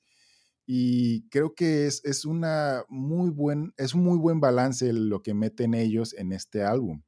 Eh, y por alguna extraña razón me recordó mucho precisamente a, The Contortionist, que lo mencionaste, que para mí este, es mi top, honestamente, mi, mi banda favorita junto con Deftones. Esas dos mis favoritos. Son tu megatop forever. exactamente. Entonces, a pesar de que son considerablemente diferentes a The Contortionist, me recordó al sentimiento que tuve cuando escuché eh, eh, a Clairvoyant, pues que fue su último álbum. Y, no, y algo, ¿sabes qué? Pero que te Nada más es un comentario súper random de The Contortionist, ahorita que lo mencionas. Creo que en la época, digo, estamos por empezar dos, 2021 y mucha gente dice, ay, es que quién en día usa amplificadores de bulbos o quién usa pedales análogos, lo que sea, ¿no? ¿Quién toca la batería en su propio disco hoy en día, no? Este, Y algo que me gusta mucho de The Contortionist es que es el sonido totalmente análogo. Baterías grabadas, amplificadores reales, todo, o sea. Y creo que, es lo que le da ese toque humano, ¿no? Sí, sí, sí. Y curiosamente, por ejemplo, eh, Michael Lesser, que es el vocalista, de repente sí mete algunos efectos en, en su voz pero eh, utiliza mucho eh, su propia voz para modular y para crear ciertos efectos. De repente algunos efectos sí son sintéticos, pero eh, como dices tú, los instrumentos todos son pues realmente los instrumentos y, se nota mucho pues en, ese, en, su sonido. Entonces vale mucho la pena y creo que también se nota mucho en este álbum, precisamente eso. Es, es bastante atmosférico, pues realmente pues notas por ahí algo y ves incluso en las reseñas así como que algo de prog, post, mathcore y lo que sea. Es un, también un pequeño pozolito dentro de su pequeña esfera, pero vale muchísimo la pena. Hay una canción que se llama A Bird and Its Feathers, que para mí es mi favorita. Está larguita, para empezar es como de seis minutos y medio. Y el final, donde se escuchan una gran mezcla de gritos y, un, éxtasis, por así decirlo, de, los instrumentos, es una chulada, es una belleza. Entonces, a pesar de que tengo poco, pues escuchando el álbum y honestamente la banda, dije, güey, lo que me hizo sentir merece la pena meterlo en esta lista. Órale. Órale, pues súper bien. Y vamos, creo que ya nos está ganando un poquito el tiempo, pero pues bueno, vamos a seguirle dando candela con el siguiente disco, Rafiki. ¿Cuál es tu segundo álbum favorito del año? Mi segundo y tal vez el último, que ya fue por nostalgia. Eh, creo que se los, había se los había platicado, comentado por ahí en el primer episodio. Fue una banda que se llama Neaira, esa banda alemana que, en, que tocan mm, una, una, fusión entre melodic death metal y, metalcore, que este año pues este, mm, lanzaron su séptimo disco, lo que, lo que estaba yo leyendo. Está bastante chido. De hecho, ya digo, por, por nostalgia, porque ah, siete años, misma alineación, y sin embargo siguen, siguen conservando la misma frescura de su sonido. Eh, me acuerdo que yo los topé por ahí del 2008 más o menos cuando comencé con, con todo este gusto por, por, el melodic death metal y por cuestiones un poco más industriales. Pero me gustaba mucho o sea, sus, sus riffs largos y sobre todo porque en ese entonces el melodic death metal, digamos que muchas bandas en ese momento compartían una estructura, digamos, en forma de... de la de Gate Score, ¿no? Por ejemplo, exactamente era la de Gate Score. Y eso también sí, todas las bandas querían ser The Gates Flames. Ajá. Fíjate que más, más, que más que The Inflames, bueno, The Inflames de alguna manera dio la pauta para hacer ah, con la ejecución de, de, sintetizadores o de pianitos. De hecho, creo que me, se metieron más por la producción de electrónica. El At the Gate Score yo creo que entra un poquito más con lo, que se era. Este, está, está, está muy, padre este disco. De hecho, me recordó mucho por, por la por, por, la ambientación, o sea, por, por ciertos riffs que, que, están tocando, me recordó mucho a lo que hacía Amon Amart en el, eh, se llama el álbum With Odin on Our Side y el Versus the World. O sea, esos dos discos, la neta, tenían, eran muy chingones, pero tenían el manejo de guitarras en una influencia muy, muy, muy chingona, que, que ahorita vuelvo a, a, topar en este disco.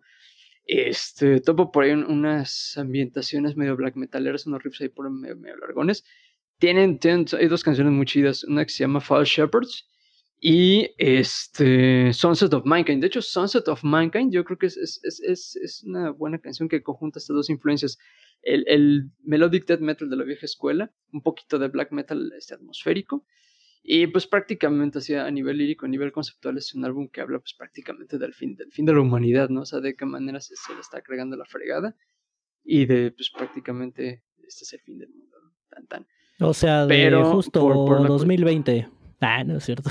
Casi, casi. De hecho, fíjate, hay, hay, una canción que se llama este, Read the Art of the Human Virus, que es prácticamente es que la Tierra se, se, se salga de nosotros, ¿no? Esto está, está muy chido. Y digo, líricamente es como que una, un tema tal vez repetitivo que, digo, no es algo que no hayamos escuchado en sus álbumes anteriores, pero el sonido rescataron mucho esa frescura que tenían en sus primeros álbumes, la neta. O sea, siento que este, traían ese, punch y que siento yo que muchas bandas de metalcore actual perdieron en el camino. Yo siento que ellos siguen Era lo que yo te iba a decir, que extraño ese metalcore. O sea, cuando. Uh -huh. La verdad, y digo, creo que cada quien puede tocar la música que le gusta como quiere. Pero recuerdo que, o sí. sea, bandas como Sailor Die y No Burns Red, el mismo Trivium, este. Ah, The Dark, uh, Darkest Hour, Kill Switch Engage, uh -huh. que tenían esa influencia. Uh -huh básicamente, o sea, podías escuchar una canción de metalcore uh -huh. y una canción de melodic death metal sin voz y decía y te da, o sea, no era como que tan distinguible el en los riffs porque eran unos géneros muy hermanados, ¿no? Tal cual. Sí, y sí. para tocarlo necesitabas cierta destreza con el instrumento, ¿no? O sea, sí, no era claro. como ahorita que es puro 000. No, antes, antes era más dinámico esto. Era muy Siento dinámico que había unas mixturas muy chidas. Muy de armonía. Y las bandas de metalcore lo han ido perdiendo. O sea, y sí, la verdad totalmente. yo sí extraño mucho Siento ese que tipo se han, de se han cosas. tecnificado demasiado o sea, el metalcore. O sea, sí, la neta. Creo que la única banda que por ahí sí rescata influencias de Black Dahlia Murder. Creo que es de esas poquitas bandas que todavía okay. siguen capturando esa, esa, esa esencia de, de, de, del viejo metalcore. Este, o del viejo melodic death metal y que lo siguen aplicando hoy, hoy en día. Sí. A mí siempre de Black Dahlia Murder se me hizo otro At The Gates, o más bien como At The Gates, pero tocando más pesado, por así decirlo. Ándale, sí. un pelín, un pelín. Anda de Sub-Zero ahí el Juanico, ¿eh? Pero bueno, en lo que mejora, a ver, a ver si mejora ahí el... Porque ya le toca, ya, ya le toca, pero ¿cómo ven? Este, ¿Vagio o esperamos o que le dé Juanico? No, no, no, yo ya, yo ya le di, dijeras tú, o sea, vas tú más bien.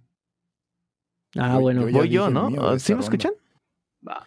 Sí, sí, sí tú, te escuchamos, andas, pero de repente Dani, andas sub-cero. Sub Entonces, si quieres ahí mientras a eh, darle a los ajustes, eh, en lo que abordo el... Digo, para no comernos ahí tanto el tiempo y a premiar, ¿no? Me pues bueno, a ver, fíjense que... Va, en, en lo que regresa Juanito, vamos a darle.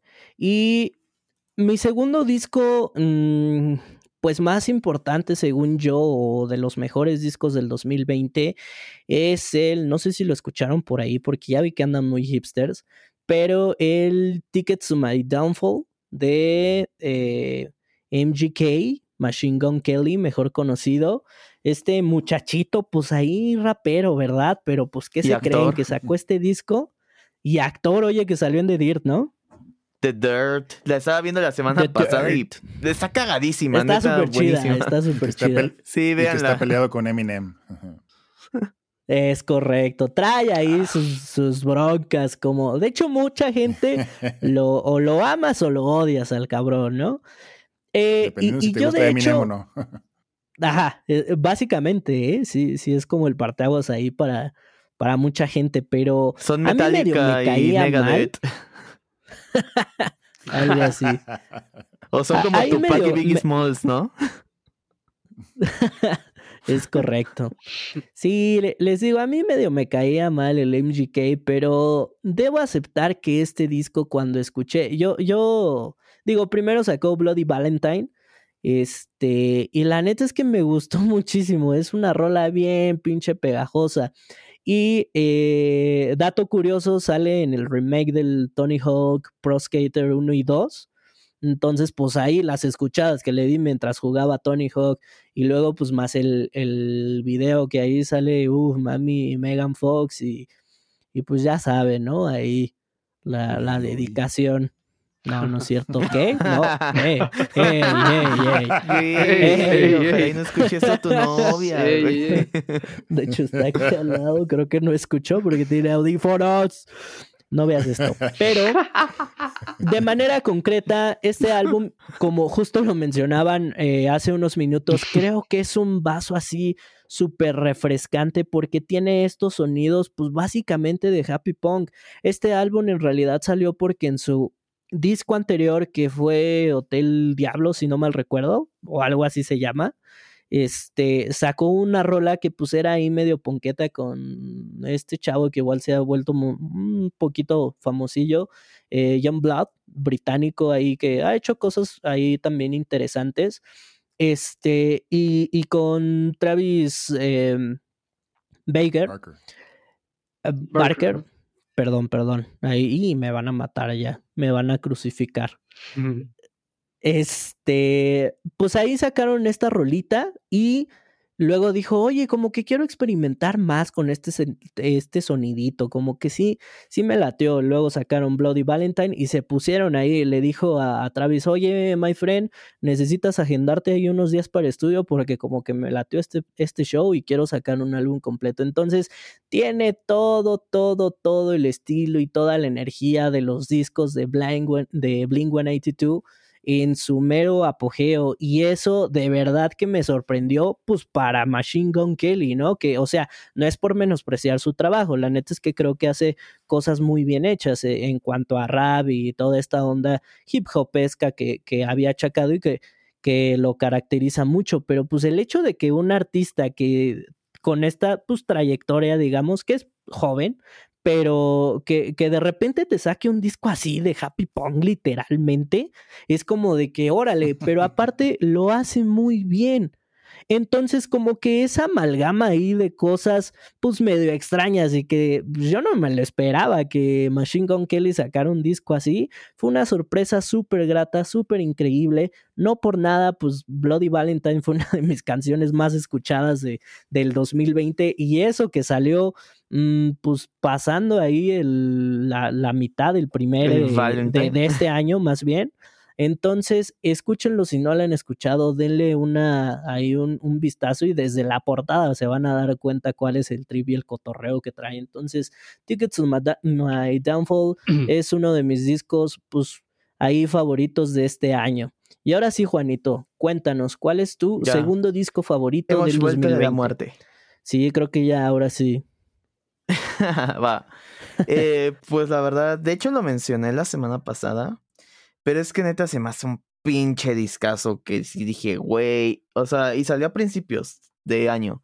Y desde que lo escuché fue así como un pinche mind blown súper cabrón, ¿no? Dije, güey, estos vatos se pasaron de rosca, o sea, mega cabrón. El disco es Immortal de Lorna Shore. Se me hace un mm, discazo sí. buenísimo. Se me. O sea, la verdad hasta me hace sentir como muy mal la... el hecho de que. Ah, es que está puerquísimo. sí, no. No, y hasta siento yo feo el hecho de que se hizo un disco tan. No sé, tan bueno. Eh, y poco después de que sacaron el disco fue cuando hubo toda la controversia del vocalista de CJ McQuarrie y terminó sí, pues dejando la banda y dije, no manches, ¿no? O sea... Qué triste, ¿no? Such a pity, ¿no? Lamentable. De hecho, sí. me parece que, creo que fue antes, ¿eh? Creo que toda, toda la, la temática de este vato fue antes. Porque cuando estaba como en media controversia, boom, sacan un video con el CJ, ¿no? Pero ya era cuando uh -huh. recién la habían corrido. Sí, ya lo tenían y... listo, pero... Yo escuché rumores de que estaban pensando Lorna Shore en incluso no sacar este disco, ¿no? por todos estos temas. Pero qué bueno que lo hicieron, la verdad, no sé, antes se me hacía Lorna Shore, digo, sí me ha gustado lo anterior, pero aquí me parece que sí, como perfeccionaron su estilo musical. O sea, trae pues, ahora sí un black, un blacknet deathcore, o como ya le dicen, blackcore. Eh, muy bueno, o sea, muy, muy bien elaborado. Me, me, agradó mucho que se nota hasta incluso la influencia ya de grupos como Cradle of Field, como Dimmu Borgir. Ándale. Que ya. No, del ya mismo Behemoth. Del mismo. No, es que antes se me hacía que. Más bien siempre he pensado que traían la, la influencia Behemoth. Pero Behemoth se me hace, o sea, una banda muy, muy atascada, ¿no? Al fin de cuentas. Y Dimmu Borgir, Cradle of Field y esas bandas como de Symphonic Black Metal, eh, que ya es como un arreglo Mm, más orquestal, sí. lo puedes notar mucho en Sí, sus claro. canciones. Por ejemplo, en Immortal está súper, o sea, neta, literal, si le quitas la voz de Mm. CJ, está súper bonita la instrumentación, ¿no? Este, Sí. y me encanta el contraste, o sea, de esa parte muy black metal, después tienen riffs, pues, que básicamente son de death metal, o sea, ya ni deathcore, o sea, ya es death metal, para cerrar con sus breakdowns super down tempo. O sea, Sí. un breakdown que podrías escuchar a Océano, ¿no? O a Slaughter to Prevail. Ándale. Entonces, la verdad me gusta mucho esa amalgama de géneros, ¿no? Como muy brutal, pero muy bonito y con el black metal, ¿no? Que quién iba a Y pensar que... ominoso, ¿no? O sea, así como que Y luego sí te pinta unos escenarios así como de renacentistas o no sé qué verga con tanta... Sí, la no, neta es que está muy chido. La verdad se, se superaron totalmente. O sea, neta, si alguien ha escuchado a Lorna Shore, por favor escúchenlo. Si no han escuchado Immortal, es para mí así tal cual, ¿no? O sea, en la escena deathcore, death metal, lo que tú quieras, para mí fue el mejor disco del año. Este, en ese aspecto. O sea, buenísimo. La voz de. CJ. Creo que, por ejemplo, haciendo ya la comparación hace rato que mencioné Slaughter to Prevail, siento que junto con Alex Terrible, CJ es el mejor vocalista que hay ahorita en el deathcore. Buenísimo. Es que hay varios, pero sí de los, de los mejores. No, órale, sí es cierto, canción- ¿eh? Ya había... Dale, dale. Mándeme, perdón, no, no, sigue, sigue, sigue. No, que, que sí es cierto. Yo por ahí, fíjate que había escuchado el álbum y como que se me había perdido y creo que sí tienes toda la razón en uno de los álbumes más importantes. Juanito, Juanito. No se. Mándeme, Pero bueno, ya como que me empecé a subseriar. es que Sí. sigues ahí sub-cero. Andas que ahí descargando los ¿eh? torrents, ¿verdad? De, de Yasmín Nah, J pero- y de... Y de Channel Preston, Discazo, ¿va? amigos. no, es un discazo este. Ah, ¿por qué se ríe? Immortal. Escuchen, escuchen King of Deception, es para mí la mejor rola del disco. Uf. De hecho es el single, ¿no? Buenísima. Uno de los sí, singles fue el single con el que lo promocionaron. Buenísima, buenísima. Es correcto. Pues muy bien, muchachos. Ahora sí. Eh, creo que ya estamos, ¿no? Todos completos. Perdón, ahora sí se me está yendo súper la onda. Y vamos a entrar a hablar, pues, del que consideramos que es el, el álbum entre los cuatro, pues el lanzamiento más importante o el mejor álbum del 2020. Vamos a tratar de andar un poquito por qué. Y híjole, o sea, yo sé que ya hablamos de esta banda en el primer episodio, pero pues es que no podíamos dejar pasar este lanzamiento, ¿no? No es nada más y nada menos que el OMS de Deftones. ¿Qué nos pueden decir de este discaxo de que... Bueno, ahí ahorita tenemos unos comentarios, pero ¿quién quiere abrir la pista de este baile? Yo creo que Gio, ¿no? Ya que. Echen un volado. Un dale, la bolita. Pues Dale, Gio. Mira, eh, fíjate que curiosamente por ahí llegué a leer algunas reseñas de que lo calificaban de poco memorable. Y algunos hasta Sí. medio así como que lo descartaban, ¿no? Pero para mí, honestamente, fue, como siempre digo en todos los malditos discos, una experiencia. O sea, para mí fue la, la mezcla perfecta de todos sus álbumes anteriores. Eh, o sea, te juro que eh, en cada canción podía escuchar referencias o, o- o, este, de ot- álbumes anteriores, pues. U- u- escuché más o noté más de específicamente de Saturday Night Wrist y tal vez un poquito por ahí de Sí, Diamond güey. Eyes. Totalmente de Ajá, acuerdo. o sea, Diamond Eyes un poquito, pero... pero- Ajá, exactamente. Pero honestamente, de todos los álbumes pude escuchar. A lo mejor tal vez eh, de Adrenaline fue el que menos eh, se, este, no, al menos yo lo que menos noté. Pero, o sea, fue como que se hubieran juntado todos sus álbumes anteriores y aparte de hacerle una mezcla, todavía añadirle algo nuevo. Porque realmente también tienen un poquito de sonido nuevo en este álbum. Sí. Que, güey, o sea, está. No, incluso la experimentación con guitarras ya de nueve cuerdas, ¿no? Exactamente. Sí, o sea, e, escuchas experimentación en la música y hasta en las letras, ¿no? En chino, o sea, está súper, súper chingón. Fíjate que justamente, o sea, le diste al clavo y era lo que yo quería abordar, porque yo también, eh, yo el día que salió el disco, eh, luego, luego me llegaron las notificaciones eh, de vatos, ¿no? Por ahí que sigo, que hablaban, y, y, de vatos que, o sea, yo sé que son súper fans de Deftones, ¿no? Y que justamente decían esto, ¿no? Que mm, la verdad está súper y así y demás. Entonces ya iba con un poquito de recelo. La primera escuchada, voy a ser bien honesto, o sea, la verdad es que sí, como que justamente se me hizo muy poco memorable, pero dije, no, a ver, o sea, ya saben, ¿no? Las escuchadas de la semana y demás y así. Y créanme que poco a poco, como pues a muchos nos han pasado, que vas digiriendo el disco y lo empiezas a comprender. Y justamente o sea, Gio no lo pudo haber descrito de, de, la mejor manera como yo también lo veo. O sea, es un álbum que recapitula y te da muchas reminiscencias a álbumes anteriores. Según yo, creo que siguen justo con la línea de Koino Yokan y Gore. Eh, que, que, de hecho igual a mí me parece que Gore... Híjole, bueno, ahí tenemos algunos comentarios, ¿no? Pero este, perfeccionan un poco como ese sonido o ese estilo que traían, pero sin olvidarse, no manches, me recordó mucho a Saturday Night Rest y a mm, eh, quizá un poquito también a ay se me olvidó el homónimo. White Pony. Ah Deftones no no no no, no. a, el homónimo es pero que mucho a ese a disco. todos los discos le encuentras, o sea, sí, sí, sí, exacto. O sea, When Girls Telephone Boys, por ejemplo, del homónimo, escuchas este, por ahí al, ay, Sí, o sea, güey, escuchas también al Koino Yokan por ahí en algunos pedacitos. Sí, güey. Escuchas de White Pony. Radiant City, por ejemplo, Radiant City se me hizo muy Koino Yokan con Tempest y con este Rosemary, cositas así, güey, ¿sabes? Fíjate. Roar se me hizo muy Saturday. Sí, dale, dale, Rafa. Mira, fíjate, bueno, con, me acuerdo de, de OMS, en algún momento lo, no, no voy a decir me lo descargué por, por medios no oficiales, pero me acuerdo que sí le, sí di su, calada. Estaba por ahí platicando y con, con Giovanni, estamos por ahí nerdeándole un poquito.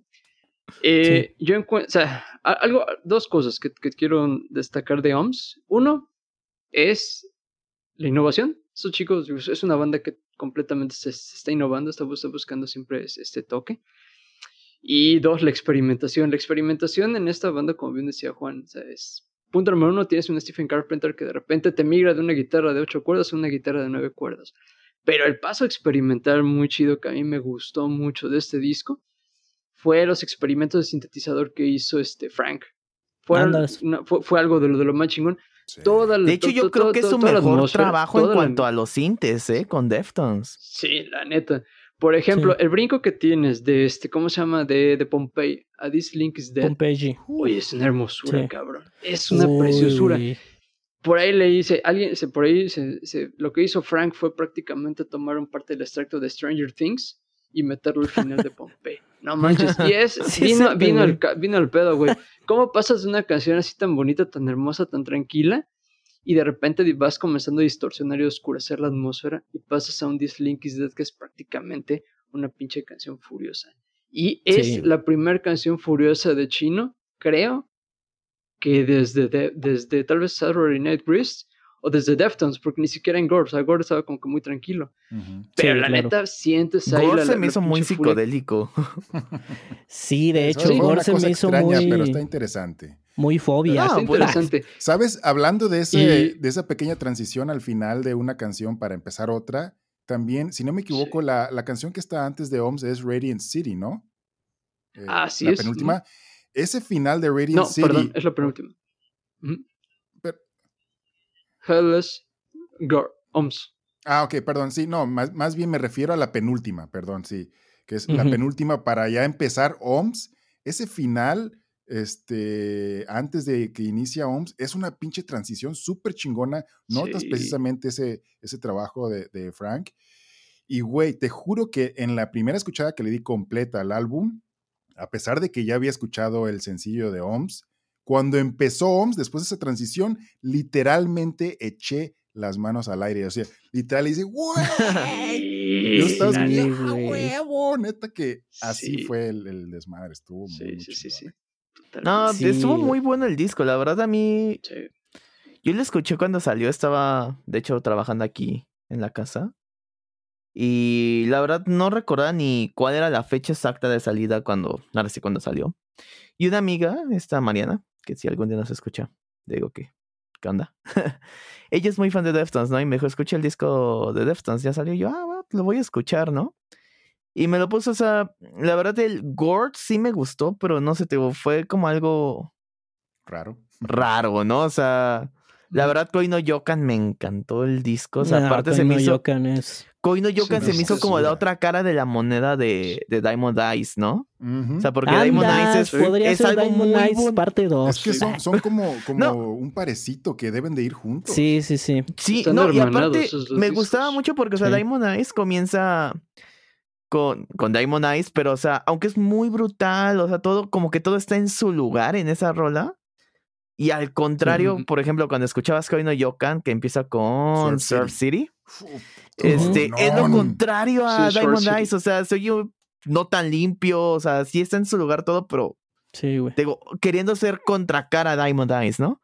Escuché video Gore y dije, ah, está bueno, pero no sé, güey, no me dejó A así mí como sí de, me "Ah". gusta Gore, pero sí, No, a mí como también, que pero- tiene algo raro, güey. Sí, a mí Sí, también me gustó mucho Gore, pero efectivamente algo por ahí como que, qué pedo. Sí, sí, sí.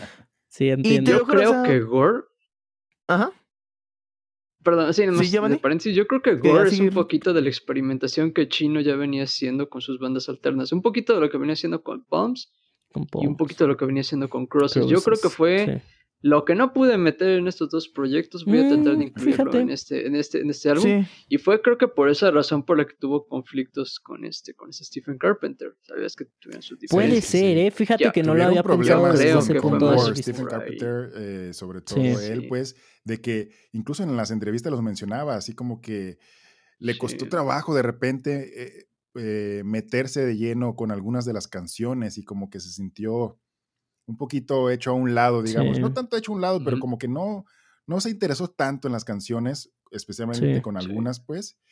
Eh, y no- siento yo que, que fue parte de la razón por la que eh, tan eh, este chino metió, le dio tanta importancia en, en escuchar la opinión o, o- o ver qué quería hacer Carpenter en este, en este álbum. Desde que empezaron a grabarlo, siempre, siempre este, había mucho eso de que, ok, hay que darle prioridad a él, ¿no? Como para darle el gustito. Y la verdad, pues valió mucho la pena. No, y se No, siente buenísimo. un Deftones después de Gore, o sea, muy, mm, m- muy en forma, o sea, todo se siente muy unido, como decía Juan, todo se siente ahí como en su lugar.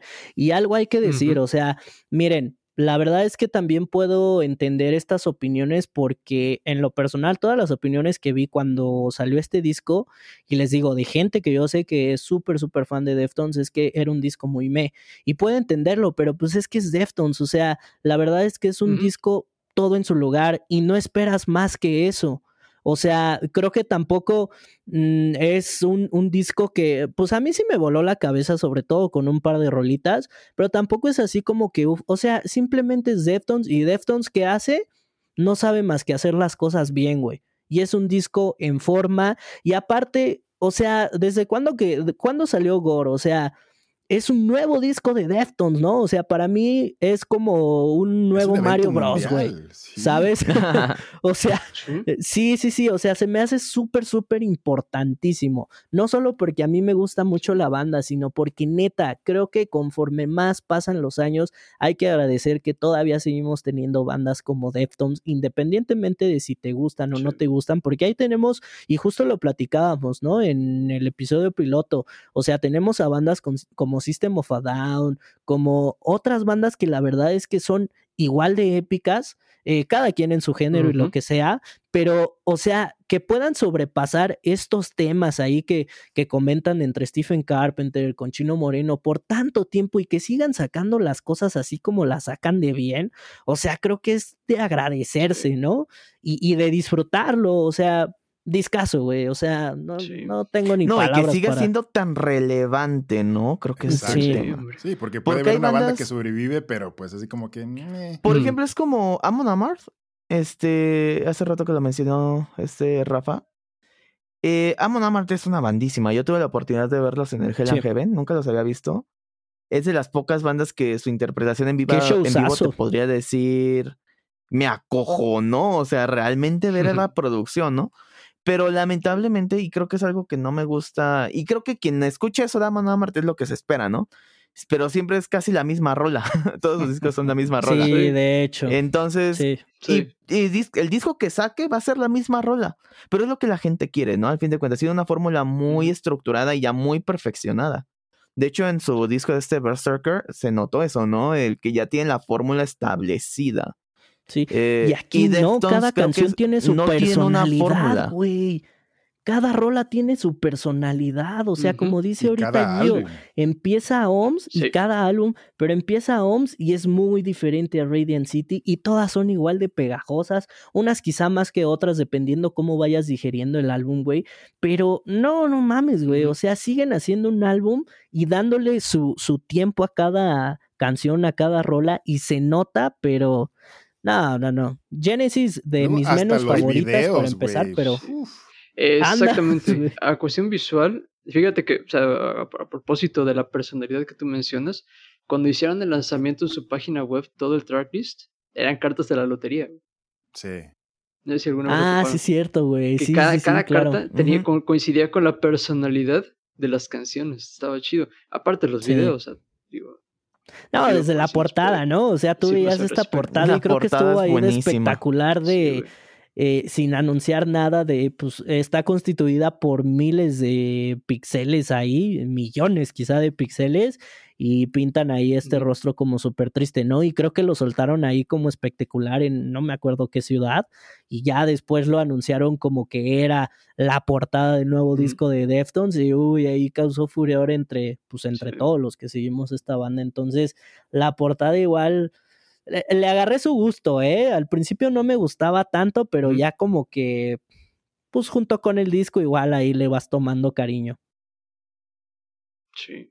Chulada. Pues muy bien, Puto muchachos. bueno, otra cosa más para tal vez para cerrarle. Visualmente, fíjate que algo estaba checando ahí los créditos de los que hicieron este el video de OMS, precisamente los artistas visuales. Muchos de ellos son latinoamericanos. No manches. uno de ellos que inclusive es, es, el director creativo de los videos, si no me equivoco es de Maluma o de Bad Bunny, güey. Ah, Órale. Un, güey que, un güey que produce videos de reggaetón mm, vaya, colaboró para producir un video de Deftones. O sea, ¿por qué, no había de, a China acostado con cinco modelos en ese video? Está bien, pero ándale, güey. No, es que, es que ese, ese tipo de cosas. El director creativo participó acá. Qué chido, Ese tipo de cosas te habla, o sea, de la versatilidad que tiene la gente hoy en día y de estas mentes creativas que a lo mejor no las vemos independientemente del género. El video de OMS está súper increíble. Y yo cuando lo vi al principio hasta pensé, dije, ah, esto lo sacaron de un videojuego, güey, o algo así, güey.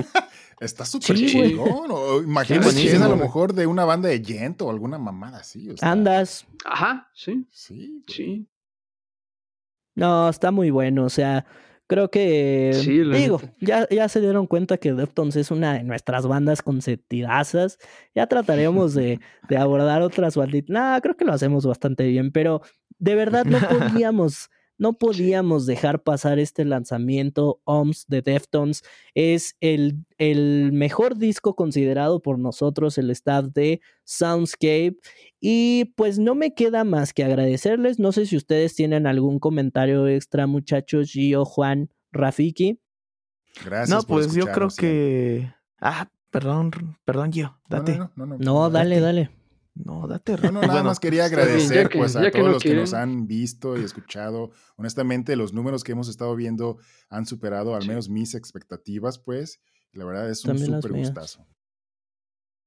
no, y la verdad, si alguien que nos esté escuchando este, piensa, bueno, a lo mejor, digo, es nuestra opinión y a lo mejor alguien dijo, güey, yo quería ver el disco de tal banda, ¿no? Pues nos lo pueden dejar en los comentarios, ¿no? Digo, creo que es sí. el, el fin de este podcast y de la comunidad que pretendemos tener. Pues no el competir el yo sé más de música o mis gustos están más chidos que los tuyos, ¿no? Simplemente pues, abramos música para que más gente lo conozca. Es compartir. Es correcto. Tú, Rafiki, unas últimas palabras. Gracias por los likes, gracias por los corazoncitos, gracias por los buenos mensajes. Gracias a todos los que nos siguen. Es bien chido, la neta. Sí, la neta es que también eh, yo tengo mucho que agradecerles porque justamente también superaron mis expectativas, como lo dice yo digo, a muy menor escala, o sea, no tenemos este ahí, pero yo pensé que era, em, ajá, o sea, íbamos a tener un, pues un inicio todavía más eh, humilde del que tenemos. Me da mucho gusto que por ahí les estén gustando las cositas que estamos platicando ahí, ahí. Y la verdad es que también queremos interactuar más con ustedes. Como bien lo dice Juan, si ustedes tienen un disco por ahí que creen que se nos pasó, que fue relevante y que no lo comentamos, háganoslo llegar por todas nuestras redes sociales. Ahí tenemos Instagram, ahí estamos en Facebook, mándenos un Messenger, lo que sea. Ustedes denle por ahí. Si tienen igual incluso por ahí eh, ideas de algunos main topics que quieran que abordemos o demás, estamos abiertos a todos los comentarios. Como bien lo dice Juan, este es un podcast para conocer, compartir música, no es nada de que, como verán, aquí no somos los grandes expertos, simplemente nos gusta hablar de música y ese es el objetivo de esto. Entonces, vayan, denos amor, por favor, si, si, si consideran que a alguien le puede gustar, pues este tipo ahí de contenido, que quiera conocer más de música o así, pues compártanlo. Recuerden que estamos de nuevo en Instagram, en Facebook, también estamos en Spotify, súper importante. Y eh, OnlyFans todavía no, pero quizá próximamente. Cuando lleguemos a 500 likes, el Daniel abre su OnlyFans. Uh, quizá, quizá, depende. Que ya hoy nos diste contenido para bloopers que quedará por ahí guardado seguramente. Este, pero bueno, muchachos, de verdad no tengo más que agradecerles de nuevo, gracias, gracias. Esperemos que hayan pasado un feliz, una feliz Navidad, feliz Nochebuena ahí con sus seres queridos. Y este fue el tercer episodio de Soundscape Podcast. Gracias, adiós. Vayan a seguirnos, vayan a darle like y a compartir. Muchas gracias, muchachos. Estos fueron los mejores discos del 2020. Bye. Los amo, bebés sabros. Los amo, los amo. Diseño nuevo. Soundscapes.